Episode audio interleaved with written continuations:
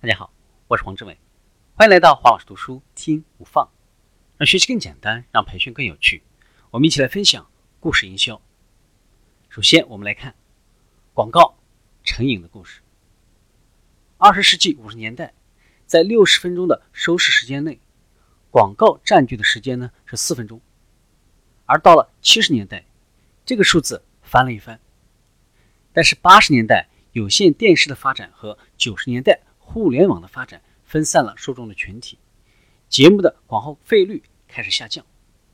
靠广告利润支撑的有线电视台，为了稳住收入，强行向规模不断缩小的受众群体推送更多的广告。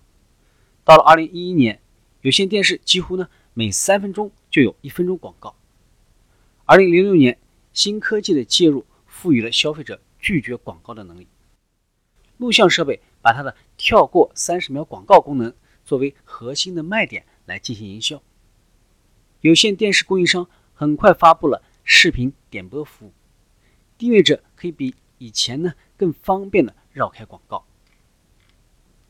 从二零零九年到二零一三年，黄金时间三十秒电视广告的平均费用下降了百分之十二点五。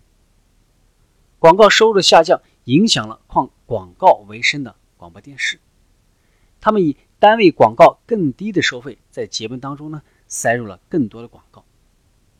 为了继续攫取广告利润，传媒公司进行了新的实验，将内容转移到 YouTube 一类的服务平台上面，这样他们就能够在短视频之前投放前贴片广告。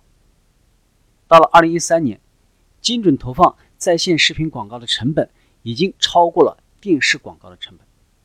线上传播意味着更精准、更有力的定向投放。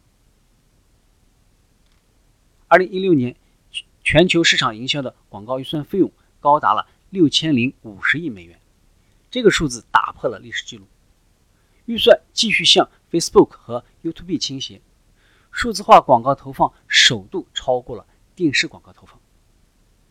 二零零七年，宽带的使用大规模普及之后，Netflix 开始试水流媒体服务。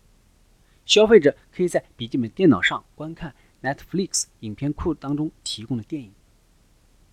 Netflix 的消费者享受的是无广告的即时接入服务，每个月只需要大约十美元的订阅费。二零一六年，Netflix 的付费用户超过了九千三百八十万。公司仍然在高速扩张当中，全球范围内每月新增用户高达了两百万。Netflix 还投资了原创的节目，比如说《纸牌屋》《女子监狱》等等广受欢迎的剧集。Netflix 给整个行业带来了新的灵感，HBO、苹果、YouTube 等等呢，纷纷推出了免广告的服务选项。从二零零八年开始。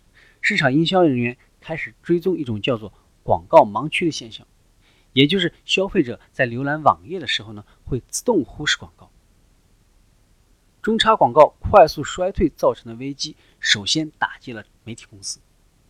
当消费者无视广告、屏蔽广告，甚至呢付费避免广告干扰的时候，品牌开始削减广告预算。